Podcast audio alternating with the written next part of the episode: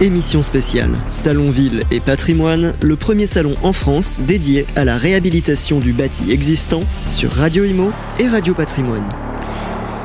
Eh bien, bonjour, rebonjour à toutes et à tous. Merci d'être avec nous pour cette deuxième édition, une émission dont on va vous parler, bien évidemment, pour euh, promouvoir ce salon Ville et Patrimoine qui se tiendra le 8 juin au Palais de la Bourse à Paris, euh, pardon, à Paris, à Bordeaux plutôt, exactement. On est ravis d'être avec vous pour parler justement un peu plus dans le détail du contenu de ce salon avec les invités qui sont autour de moi.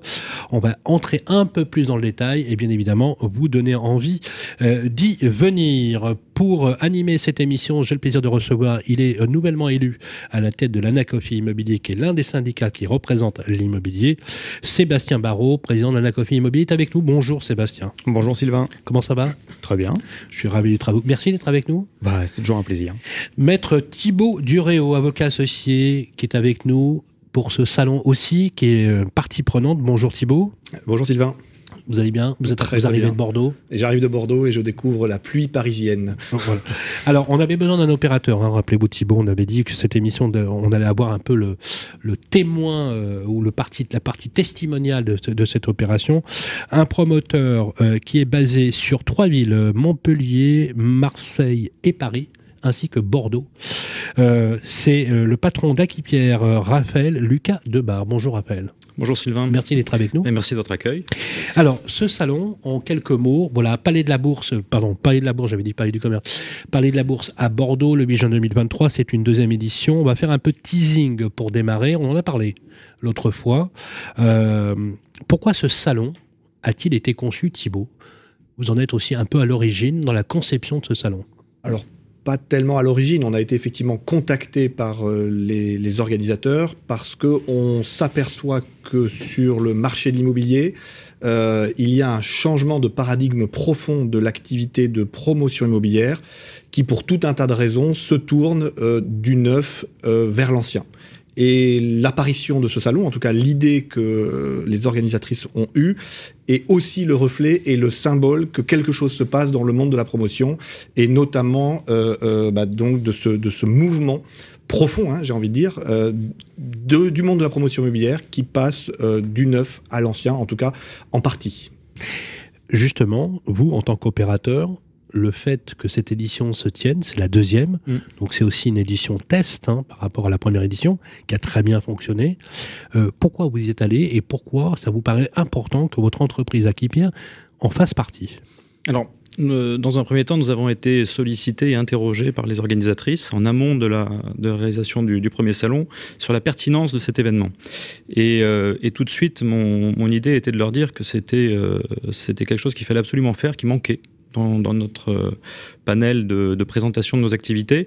Parce qu'effectivement, ce que disait Thibault est très vrai, les promoteurs sont en train de, basculer, pour certains et, pour beaucoup aussi, euh, d'une activité de, pur neuf vers une activité de, de réhabilitation qui, jusqu'à peu de temps, était euh, occupée par certains opérateurs très spécialisés et qui restait encore une activité de niche. Voilà. Et donc ce salon permet de mettre en lumière cette activité de réhabilitation, de la, de la promouvoir et de, de promouvoir l'activité de, de tous ces, rénovateurs et ces nouveaux entrants sur le marché. Quand vous dites de niche, euh, finalement, un marché de la rénovation ou de la promotion rénovation, on peut dire les choses comme ça, qui est quand même appelé à se développer, à prendre compte tenu du ZAN, c'est-à-dire on en parlera tout à l'heure, du non-artificialisation des sols, une dimension importante, n'est-ce pas? Tout à fait. Euh, on, est, on est vraiment dans une euh, période où on va passer d'une activité de rénovation de petits opérateurs euh, sur des petits immeubles à une activité qui va se structurer, qui va s'organiser, où on ne sera pas que sur de la réhabilitation patrimoniale, d'immeubles patrimoniaux, mais sur une transformation du bâti existant, sur une rénovation complète, des changements d'usage. Et ça, ça nécessite qu'une euh, filière s'organise, que des opérateurs euh, se professionnalisent et euh, que ces opérateurs montrent leur savoir-faire et soient en capacité de diffuser leur production. Sébastien, patron de l'Anacofi Immobilier, euh, un peu plus de 2000 adhérents aujourd'hui, adhérents, euh, donc vous êtes une force syndicale dans le pays, euh, avec des opérateurs euh, significatifs, hein, adhérents, hein, donc euh, qui ont du poids. Euh, vous avez assisté à la première édition, vous Oui. étiez. J'ai eu l'honneur euh, d'animer une, table ronde justement sur la, la ZAN, la zéro euh, artificialisation nette des sols. Ce qui est toujours difficile, hein, c'est un exercice, euh, ce, terme. C'est pour ça que le ZAN ou la ZAN, c'est quand même plus sympa. Pourquoi faire simple? Ça sert à rien de faire simple. On vit en France, comme dirait Georges Pompidou. alors justement, la question c'est, à l'instar de ce que nous dit Raphaël, ça vous a paru important que vous, en tant que force syndicale, avec vos adhérents, vous soyez présents à cette édition? Bien évidemment, parce que lorsque l'on parle d'investissement immobilier, la plupart euh, des personnes imaginent euh, tous les dispositifs fiscaux, enfin d'aide à la défiscalisation, type euh, dans le neuf, loi Pinel, loi meublé non professionnel, etc., etc. Or, il s'avère que il existe cette possibilité d'investir dans l'ancien en travaillant aussi avec euh, des aides fiscales avec euh, les lois Malraux, monument historique, euh, de Normandie depuis, il y a eu la loi COS, enfin, il y a eu énormément de... Il existe à l'heure actuelle pléthore de, solutions pour travailler. Et puis surtout, on va, on est là, on va, on s'occupe maintenant un petit peu du stock on parle toujours dans le neuf euh, du flux, il faut construire énormément, etc. Alors il y a des vrais besoins dans le neuf et j'en suis conscient et c'est très important d'avoir cette partie-là. Mais on a en fait la chance que l'on a en France, c'est aussi notre, pas notre malheur, mais ça peut être un grand frein, c'est que nous avons en France un patrimoine immobilier extraordinaire dans toutes les villes même les, villages, hein, ou, des villes, pas que des grandes villes comme Paris, Bordeaux euh, ou Toulouse, où on voit des centres-villes euh, superbes, ou Montpellier, etc. Mais il y a des plus petites villes qui ont un patrimoine extraordinaire en interne, qui date des fois du 16e, 17e, 18e, 19e siècle, ou du 20e, ou milieu du 20e siècle, où il y a une présence architecturale intéressante. Il y a des bâtiments.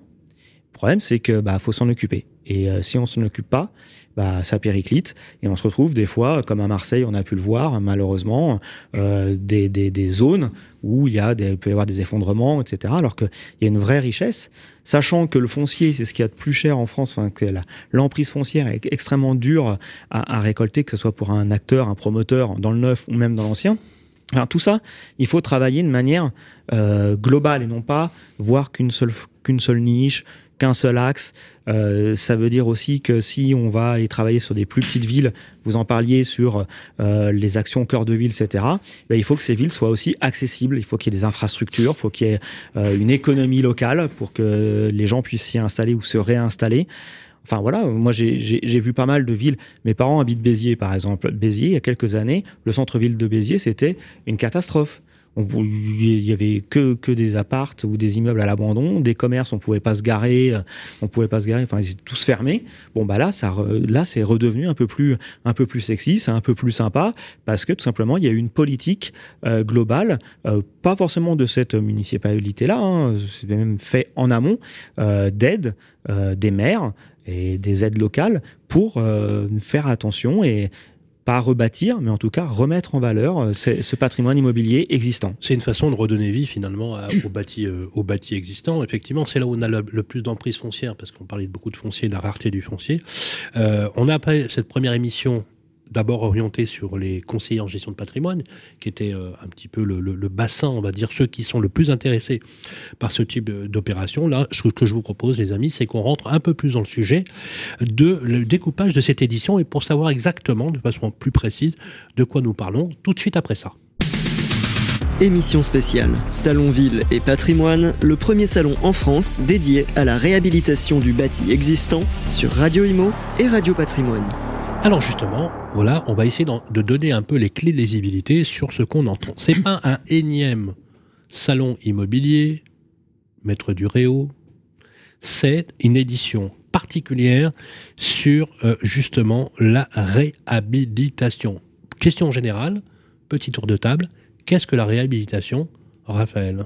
Alors, euh, de quoi parlons-nous La réhabilitation peut, revêtir plusieurs aspects. Il y a la réhabilitation immobilière patrimoniale, on en parlait tout à l'heure. Donc ça, c'est euh, la restructuration, la rénovation de bâtis existants plutôt qualitatifs de cœur de ville, euh, qui sera adossé à différents dispositifs qui permettront de les Ça peut être du Malraux, par exemple la loi Malraux, du, dispositif du, patrimoine classé, par Exactement. exemple. mais c'est aussi la rénovation pure et simple de bâtiments qui n'ont pas forcément une qualité architecturale particulière, mais qui nécessite, pour se mettre au goût du jour et aux normes actuelles, notamment aux normes thermiques et environnementales, des travaux. Est-ce que ça peut sous-entendre la transformation ou la destination des bâtiments en question? Tout à fait, et ça je pense que c'est une ancienne école qui pourrait devenir, par exemple, par son emprise foncière, ouais.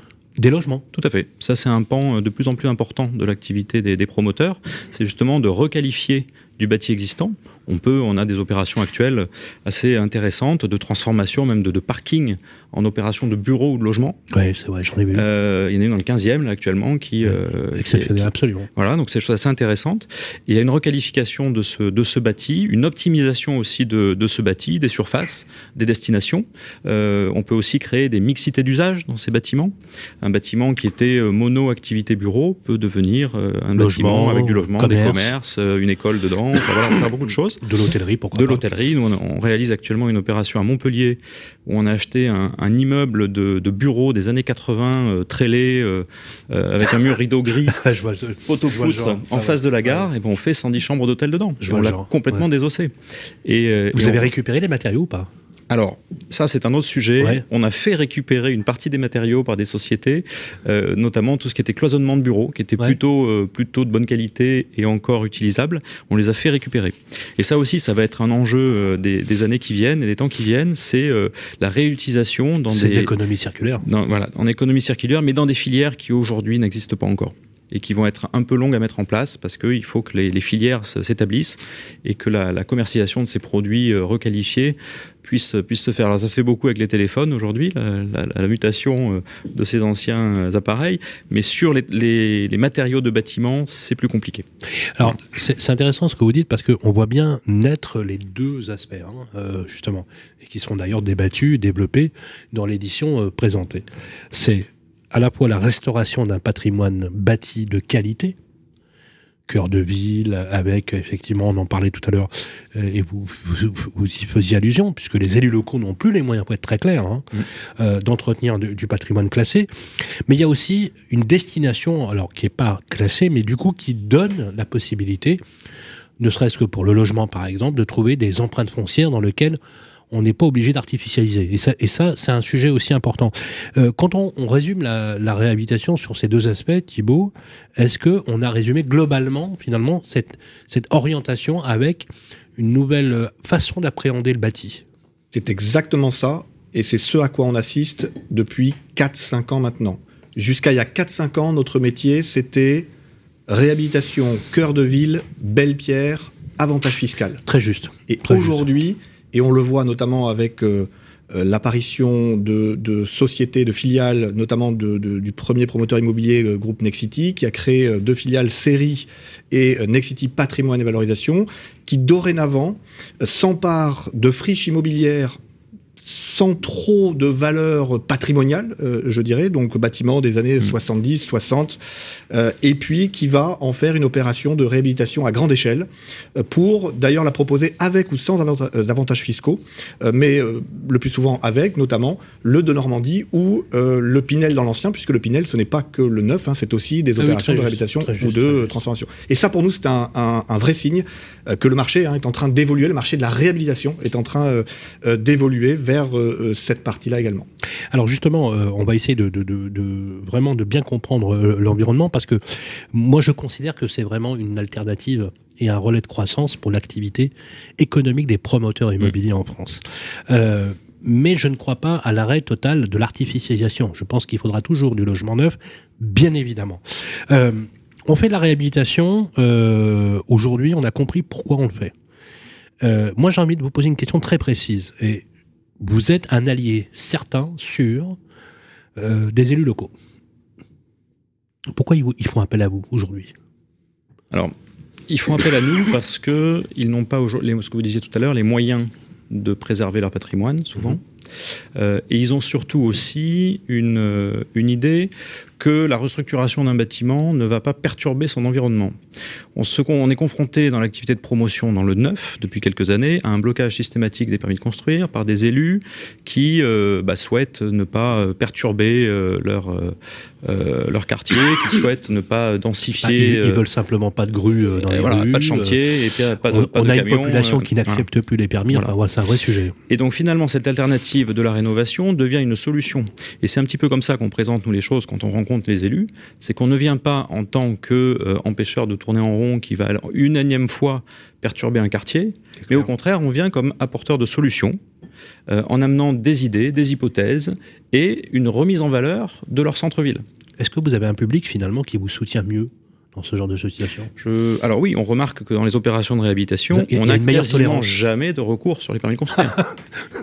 ça, fait, Ben voilà. ça fait rêver. Ah bah oui, Ça- Non, je dire, quand on est promoteur, pas de recours, c'est juste peu. un rêve. bah oui. Hein Mais oui, parce qu'on vient pas perturber l'environnement, on vient l'améliorer. Un bâtiment ancien qui se dégrade, qui est Mais vide, oui. qui est squatté, eh ben on va faire un bâtiment neuf avec une population nouvelle qui arrive et qui Du coup, s'installe. au lieu d'avoir des recours, vous avez plutôt des encouragements en Oui. disant faites-le. Parce que oui, ça valorise énormément un, un- un quartier et là-dessus. une qualité de vie dans un quartier. Ça, ça, c'est clair. Question est-ce que économiquement, euh, et on entrera dans, Mm. le, dans, le- dans le sujet, euh, je, je vais caricaturer un peu, essayer d'être un peu provocateur. Est-ce que ce type d'opération est réservé à une classe sociale en particulier Ou est-ce qu'on peut imaginer que demain, la réhabilitation puisse s'adresser à tous, le meilleur, le beau, pour tous et, pour toutes les bourses? Alors, la réhabilitation patrimoniale en centre ancien, aujourd'hui reste réservée à une clientèle d'investisseurs, plutôt CSP+. C'est très clair. Voilà. En revanche, la, la- la réhabilitation immobilière de friches, de bâtiments euh, industriels, de bureaux qui sont transformés en logements, là, ça s'adresse à tout le monde, puisqu'on va avoir une population d'acquéreurs qui peut être de l'accédant à la propriété, qui peut être de l'investisseur locatif aussi, euh, et pas nécessairement des investisseurs qui adosseront leur investissement à un dispositif fiscal. Donc évidemment, on va s'adresser à tout le monde, avec euh, un bémol peut-être, qui est le coût de revient de ces opérations, qui aujourd'hui est quand même un petit peu plus élevé que le neuf. Il- est plus élevé, Voilà. par nature. Par nature, on a un actif à acheter, donc il y a une valeur intrinsèque. On peut avoir des chiffres ou pas Au mètre carré?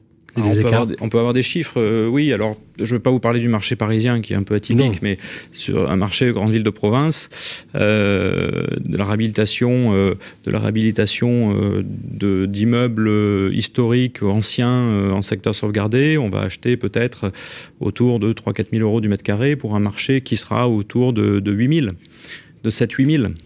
Voilà, Euh, avec des coûts travaux qui seront euh, 25 à 30% plus élevés que dans le neuf. Plus élevé.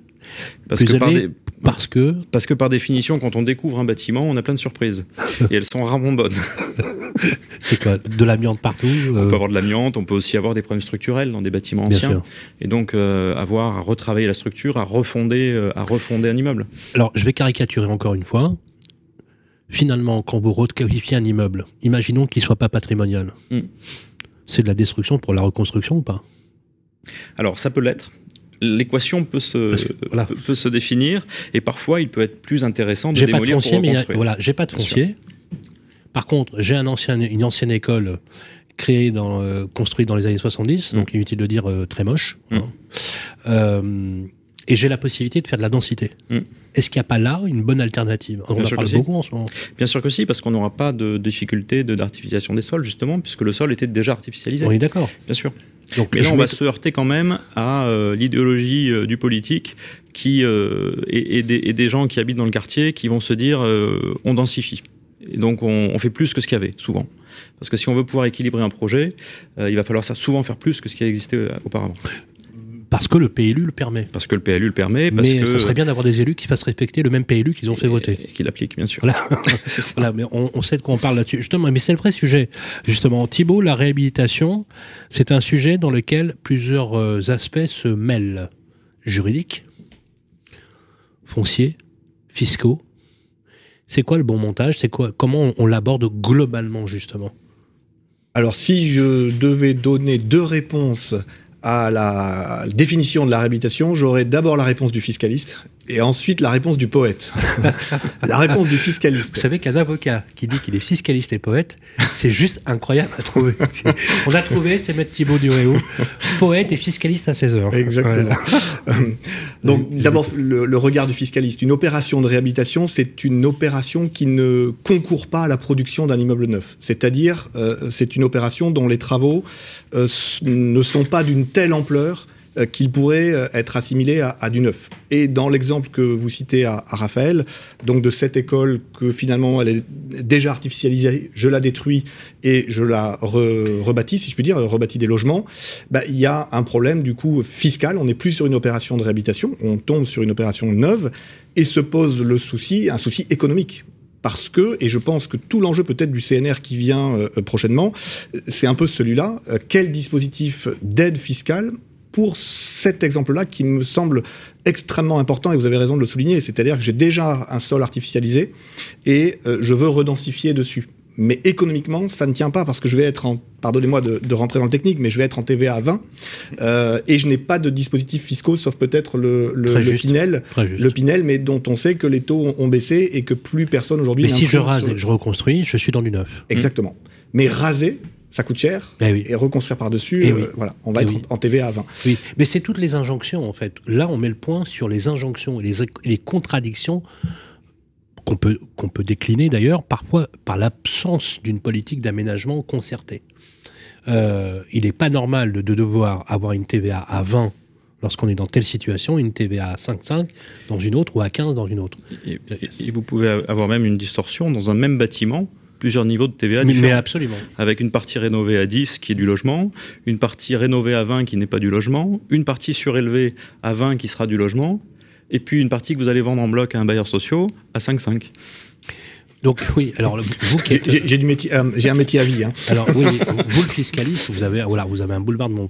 Donc vous nous donnez ce raisonnement fiscal effectivement. Vous, vous avez éventuellement aussi parlé du côté poétique. Pourquoi le côté poétique Alors le côté poétique parce que euh, réhabiliter, c'est redonner vie finalement. Réhabiliter, c'est assurer la résurrection d'un bâtiment. Et un bâtiment, euh, pardonnez-moi l'expression, aussi moche soit-il, euh, eh bien il raconte une histoire. Il raconte une époque. Et donc réhabiliter bah, c'est finalement marquer euh, quelque part l'histoire euh, de tel ou tel bâtiment, même un bâtiment des années 60-70. Je, je, donnerai un exemple euh, à Bordeaux, la caserne en face du, pont de Pierre, ce gros bâtiment rouge pour ceux qui connaissent Bordeaux, euh, eh bien est classé monument historique. Il est classé monument historique parce que justement il raconte euh, eh bien euh, une histoire, une construction, une méthode de construction d'une époque donnée. Si je dis pas de bêtises, je crois que cette caserne date de 1920, dans les années 20. Et, voilà. Donc voilà, c'était ça la petite touche un peu. Ah mais vous avez vous avez raison parce que en fait tout ça touche aussi à la façon dont la société s'organise puisque l'habitat, l'immobilier, c'est aussi un reflet de la culture. Ça, ça vous parle, je sais. Euh, Sébastien, c'est euh, essentiel sur l'histoire notamment. Une ville, une ville vit par définition, elle, s'agrandit. Alors ces dernières années, on a énormément vu euh, des extensions urbaines périphériques avec, euh, avec euh, et on, l'a vu sur les, problèmes de, de, gilets jaunes et autres, puisqu'il y avait des problèmes, on habite trop loin, donc l'essence coûte cher, donc etc. Donc en fait, la ville, il va falloir effectivement la redéployer vers l'interne, arrêter effectivement l'extension périurbaine, surtout sans, encore une fois, sans infrastructure. Il faut les infrastructures pour amener les gens pour que les gens puissent se déplacer aussi, puissent aller au travail, euh, des écoles. On parlait d'écoles, mais je pense pas que ce soit forcément à chaque fois les écoles, mais c'est plus, par exemple, moi, ce que je vois beaucoup, c'est les, les garages. Vous savez, les, les, les, garages où on faisait, euh, dans les années 70-80, réparer sa voiture au, avec euh, des fois une pompe à essence en, en bas. Là, il y a énormément d'emprises foncières. C'est des bâtiments qui étaient vraiment pas hauts. Et là, on a des exemples multiples, que ce soit dans toutes les villes, grandes, même très grandes, Paris, il y en a, euh, ou, moyennes, en, région, qui sont, euh, qui sont euh, réhabilitées. On, garde la structure de base et, on redéploie au-dessus, on fait de la densification. Alors effectivement, il y a des problèmes politiques de densification. Après, il existe aussi, on n'en parle pas souvent, même s'il n'y a pas d'avantages fiscaux dessus, etc., mais qui, à mon sens, est quelque chose d'intéressant, surtout pour certaines copropriétés, c'est ce qu'on appelle les dents creuses c'est-à-dire surélever certains bâtiments qui sont euh, vous avez euh, deux bâtiments euh, de chaque côté la, surélévation qui, est, qui a été encadrée par la loi d'ailleurs c'est une façon de répondre à la demande de tension dans les grandes métropoles. Bien sûr, et puis surtout, architecturalement, ça marche pas très bien. Mais à Paris, ça marche pas. On n'a pas vu de grands exemples de surélévation euh, euh, des copropriétés. Vous y, vous y croyez, vous, à la surélévation des copropriétés? Oui, enfin des copropriétés, c'est pas toujours facile parce qu'une copropriété, par définition, euh, il y a du monde et il faut mettre mm. tout le monde d'accord. Et puis le, le, propriétaire du dernier étage euh, n'aura plus de dernier étage. Oui, c'est clair. ça, c'est difficile à convaincre. Euh, mais oui, oui, la surélévation, on y croit. Nous, on, a des opérations de surélévation. Nos bureaux à Bordeaux, c'est une opération de surélévation en secteur sauvegardé. On a racheté un petit hôtel particulier de deux, étages, on en a rajouté quatre. On est ah dans une dent creuse, donc le, le PLU le permettait. Et puis un politique à ce moment-là qui a pris le risque aussi de le laisser faire. Voilà. Mais la surélévation, oui, c'est un marché. Euh, c'est plus simple sur des monopropriétés que des copropriétés. Absolument. Euh, voilà, il y a des exemples hein, d'opérations importantes de surélévation qui se font, mais sur des bâtiments du, existants un peu du donnant Quand vous garantissez à une copropriété de surélever euh, 3-4 niveaux et de leur donner une gratuité de charge pendant 20 ans, c'est sûr qu'il n'y a pas photo. Je bien sûr. Euh, Alors on peut se heurter aussi à une problématique de stationnement. Hormis le PLU de Paris qui n'impose pas de parking euh, pour la création de logements, la plupart des PLU des grandes villes imposent la création de parking pour créer de nouveaux logements. Et sur des immeubles anciens, on ne peut pas faire de parking. Et ça, ça va évoluer, ça. Voilà, ça pourra évoluer, ça met du temps à évoluer. Alors il faudra peut-être faire des grands locaux vélos à la place des, des parkings, mais il faudrait que ça évolue parce que c'est souvent un frein à la surélévation. Alors, justement, je voudrais qu'on entre un petit peu dans le détail.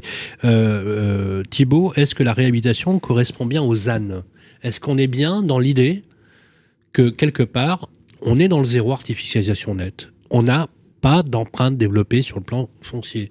On ne va pas sur des espaces verts. Au contraire, densité, telle que le rappel nous l'a indiqué, mais sur quelque chose d'existant. Quelle que soit euh, la réhabilitation envisagée, je crois qu'on peut dire qu'on est en plein dedans. On respecte à 100% le zéro artificialisation euh, net euh, du, territoire, hein, initié par le gouvernement.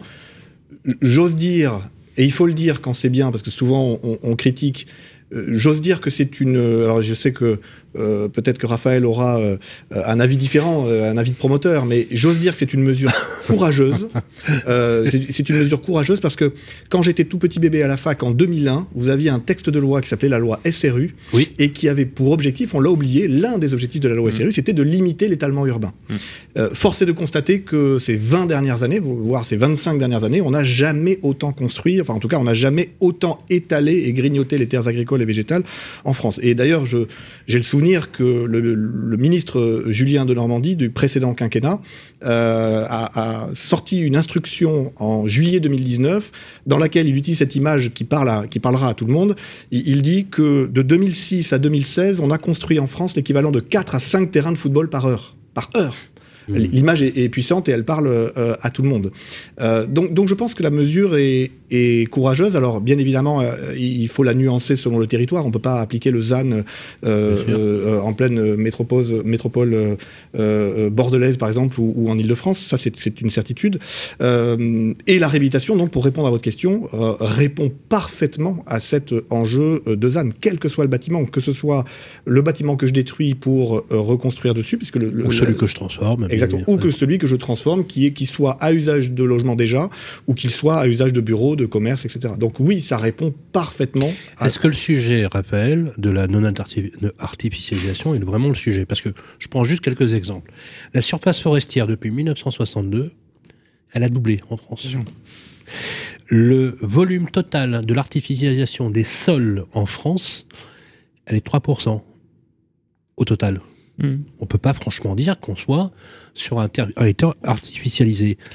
Je comprends ce que vous dites, Thibault, quand vous dites effectivement on est sur la possibilité, c'est-à-dire qu'on ne peut plus aller sur des terres arables qu'il faut préserver, etc., parce qu'il y a le grenier aussi, puisqu'il faut préserver des terres céréalières, etc. Mais quand on voit les, les éléments, on se dit, mais pas tant que ça. D'où vient cette idée qu'on a que quelque part, on dit ça bétonne, ça bétonne, ça bétonne, alors qu'en réalité, quand on voit la, carte de France, qu'on la compare de, 5, de 62, 1962 à 2023, on voit qu'on a, au contraire, une artificialisation ultra maîtrisée. J'aimerais savoir pourquoi on a cette image Je crois que c'est une question de répartition sur le territoire. Euh, pour, rebondir sur ce que vous disiez tout à l'heure, les Landes, qui sont la, plus grande forêt d'Europe, n'existait pas il y a trois siècles. Exact. C'était des marécages. Exact. C'est une question de répartition. Aujourd'hui, l'image qu'on a de la densification, c'est l'extension à outrance euh, de zones commerciales, euh, de, de zones de bureaux, euh, de zones de logement plus ou moins bien intégrées dans un environnement. euh, voilà, c'est la vieille histoire des villes nouvelles aussi qui sont venues s'implanter sur des les, les territoires fameuses agricoles. ZAC qu'on développait, Voilà. qui étaient mono-utilisation, mono-usage. Exactement. Et je pense que cette question de répartition, elle est essentielle. Et pour le promoteur, aller artificialiser une zone non construite, c'est la solution de facilité, je dirais. Ça a été aussi la solution de facilité pour les élus, où on ne va pas les perturber un environnement qui existe avec un quartier qui vit, on va les construire ailleurs et on ne pollue pas son, euh, son, son quartier et son vivier euh, d'électorat. Mais ça induit la mise en place de transports, de réseaux, et ça coûte extrêmement cher à la collectivité. Donc il y a cette, euh, il y a cette, euh, cette alternative qui est de redensifier les centres anciens ou les faubourgs ou euh, les villes en fait. Et, euh, et cette, Thibault parlait tout à l'heure de la, la loi SRU. La loi SRU prévoyait la faculté au maire de densifier de plus de 30% par rapport à ce qui était autorisé par les PLU. Aucun maire n'a appliqué cette règle. Aucun. Oui, aucun, parce Voilà. que euh, oui, un élect- temporalité, électorat qui a, qui a été quand même, en- qui est entré en résistance, qu'on peut quand même observer dans la même foulée, hein, depuis les 50 dernières années, une augmentation accrue, très accrue, du niveau de résistance des populations sur la construction.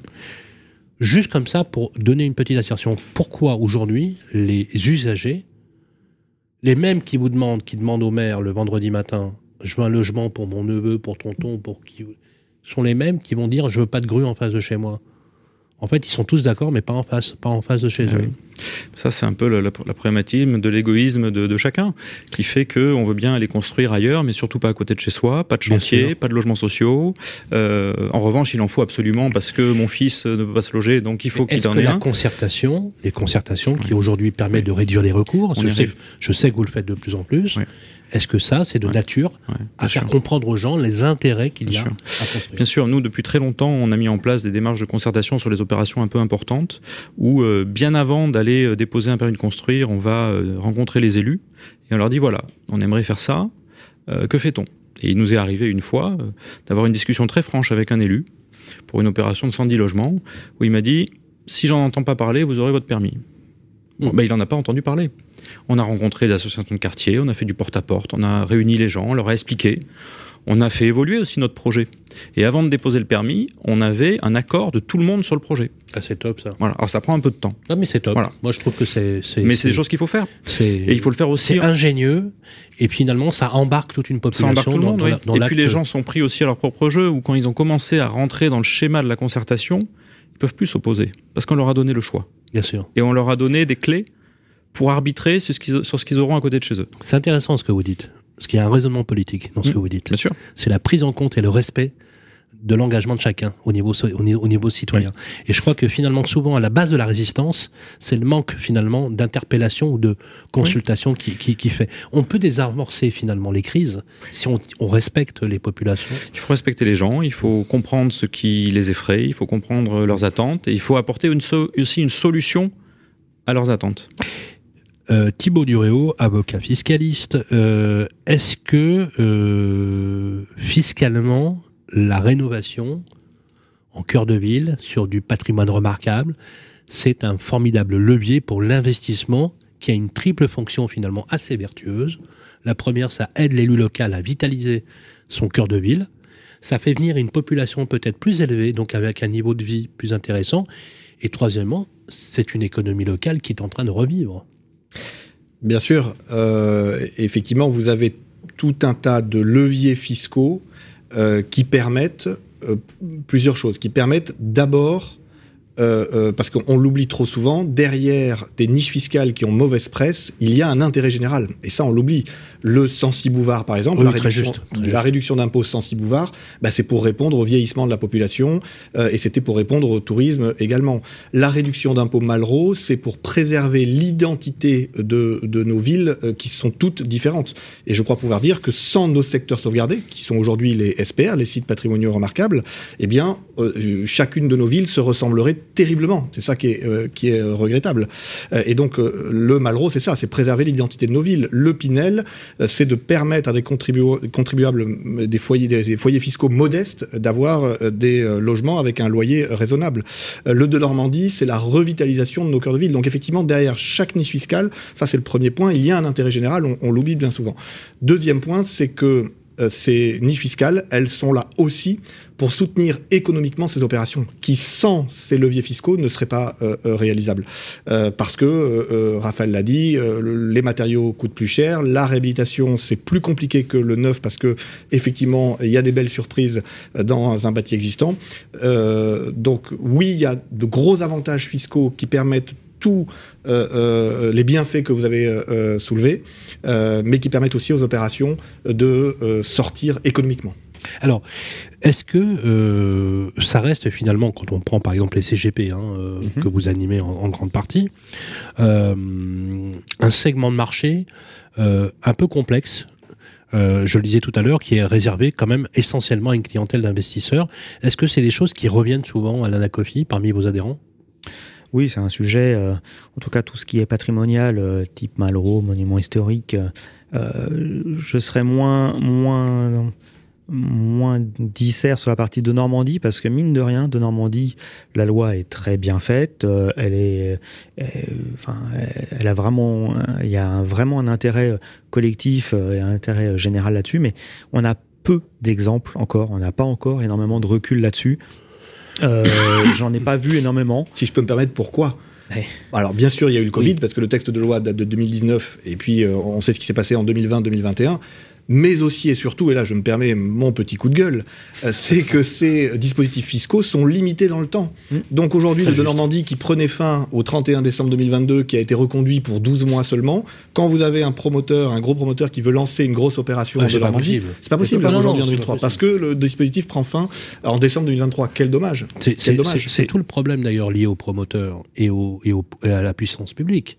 C'est que vous n'êtes pas inscrit du tout euh, sur la même temporalité il vous faut six années de visibilité. Non, il y a un vrai, un vrai sujet de. Vous ne pouvez pas travailler avec une visibilité d'un an, deux ans, c'est pas possible il, faut, il faut une politique globale, euh, euh, générale, euh, pas que du logement, en fait, de l'immobilier en, en, soi, parce que ça va être le, tertiaire. Non, mais c'est pas que le logement, c'est peut être le tertiaire, ça peut être la santé. On parlait d'infrastructure, bah ça en fait partie. Hein, c'est mm. les ponts, enfin c'est tout, c'est un ensemble en fait de choses. C'est la réindustrialisation du territoire aussi, parce que s'il n'y a pas de zone économique, bah, les gens peuvent peuvent pas s'installer dans certaines villes, on peut pas redynamiser certaines villes. Et puis effectivement quand on a des lois fiscales qui euh, ou de défisques ou en tout cas des avantages qui, qui, qui sont perçus alors forcément des fois par euh, euh nos, chers gouvernants comme des des super niches fiscales pour riches, etc. Alors qu'il faut. C'est le président de la République qui a dit, qui a dit, qui a dit lui-même, il l'a écrit dans un article pour, pour Challenge, que euh, le soutien fiscal produisait de l'inefficacité. Vous avez entendu, hein, ça, ça fait relayer tout le monde. Ah oui, parce que en fait, alors que, toujours, alors même que ça génère quand même des recettes. Bah, c'est ça, c'est qu'en fait, on regarde toujours qu'un seul, euh, c'est comme on regarde qu'un seul bout de la lorgnette, on va dire, on regarde ce qui coûte.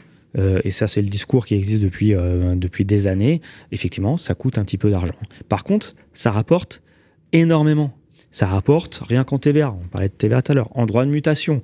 Puis ça crée de l'emploi, ça crée euh, de, enfin, c'est hallucinant. Les soutiens globaux euh, font apparaître euh, sur les deux dernières années, hein, je crois 38 milliards de entre 38 et 42 milliards de soutien mm. d'aide globale à l'industrie du bâtiment du logement pour environ 70 à 90 milliards de recettes. Donc on est un sur deux. D'accord là quasiment. Ça. Oui, mais ça, ce ne sont que les chiffres. On ne parle pas de la du gain social, hmm. de la construction, de la réhabilitation. Il faut quand même pouvoir loger les gens. Il faut pas, la population s'accroît, euh, les, ménages euh, ont tendance à se multiplier aussi.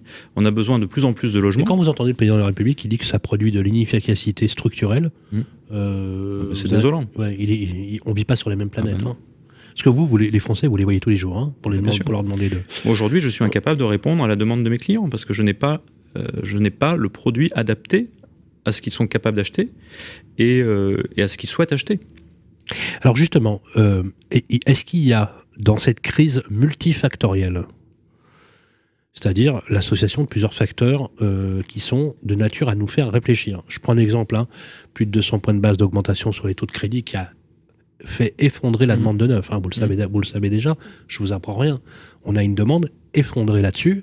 On a des CGP en, immobilier qui sont un peu en berne en ce moment parce que effectivement. sur la partie immobilière, l'avantage d'un consultant, oui, en, conseiller en gestion de patrimoine, c'est qu'il regarde l'ensemble des produits qui existent. Ça peut être des produits assurantiels, des produits financiers. Ça, bien sûr, le crédit aide énormément. Mais la vraie, question, la vraie question, l'immobilier, c'est le crédit. qu'on peut se poser, je pose la question, euh, c'est est-ce que à un moment donné, ne faudrait-il pas s'affranchir de tout soutien fiscal et peut-être d'avoir structurellement une législation qui vous permet de travailler sans avoir besoin systématiquement euh, au, recours fiscal? Je pense simplement le fait, par exemple, vous savez, de, faire le, statut du bailleur privé, vous savez, le, permet d'amortir.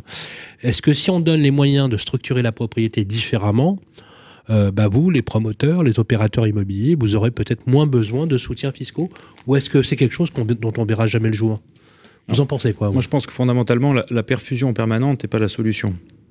Euh, quelle que soit l'activité d'ailleurs. C'est intéressant ce que vous dites, parce que vous êtes promoteur, hein, vous le dites. on, sait qu'on a une partie de notre activité qui est sous perfusion fiscale. Et vous l'assumez parfaitement Oui, parce que le schéma est, tel quel aujourd'hui. Euh, je pense que ce schéma-là euh, aussi comme le modèle du promoteur, qui est un modèle d'après-guerre, a vécu, et qu'il faut arriver sur un schéma plus naturel où chacun prend sa responsabilité d'investisseur. Vous considérez que le modèle euh, actuel des promoteurs est à revoir? Je pense que le modèle des promoteurs est arrivé un peu à bout de souple, oui. Oui, oui, parce que nos modes de financement euh, sont euh, de plus en plus onéreux, euh, nos marges sont de plus en plus réduites, l'impact des, hausses de matières premières a fait qu'on a du mal à sortir nos chantiers, et on a aussi une prépondérance de, de l'arbitrage politique qui fait qu'on ne peut souvent pas travailler. Mais euh, pardonnez-moi, mais quand je vous écoute, je me dis, je me dis, je me dis, mais euh, comment on fait pour euh, rester et devenir promoteur dans le temps? Alors devenir, je sais pas, on peut, le devenir, mais, si, si, moi je pense qu'il y a des modèles qui peuvent, qui peuvent fonctionner. je pense qu'il faut aussi, et c'est le problème qu'on a eu avec la remontée des taux. La remontée des taux. Prenons votre cas, vous avez, vous avez, vous êtes transformé vous aussi. Ah oui, oui, moi j'ai créé la boîte, en, la société en 2010. en 2015, voyant que le marché bordelais est extrêmement encombré, on a décidé d'ouvrir des agences dans d'autres, dans d'autres agglomérations. Et en 2016, on a pris le tournant de la réhabilitation parce qu'on s'est dit que c'était le sens de l'histoire et qu'il fallait, euh, et qu'il fallait arrêter de, de construire des, euh, des, bâtiments dans des zones euh, qui, qui n'avaient pas vocation à devenir urbaines. Et ça a marché. Voilà. Et ça marche. Bien sûr. Et ça marche. bien, sûr. Bien sûr. Et aujourd'hui, on voit bien que c'est le, c'est, c'est, c'est, le sens de l'histoire, mais c'est exactement ça. Tous les promoteurs aujourd'hui sont, sont en train de basculer et sur un modèle hybride. tout à l'heure, vous, vous, avez fait allusion, et c'est important que vous les, vous rappeler.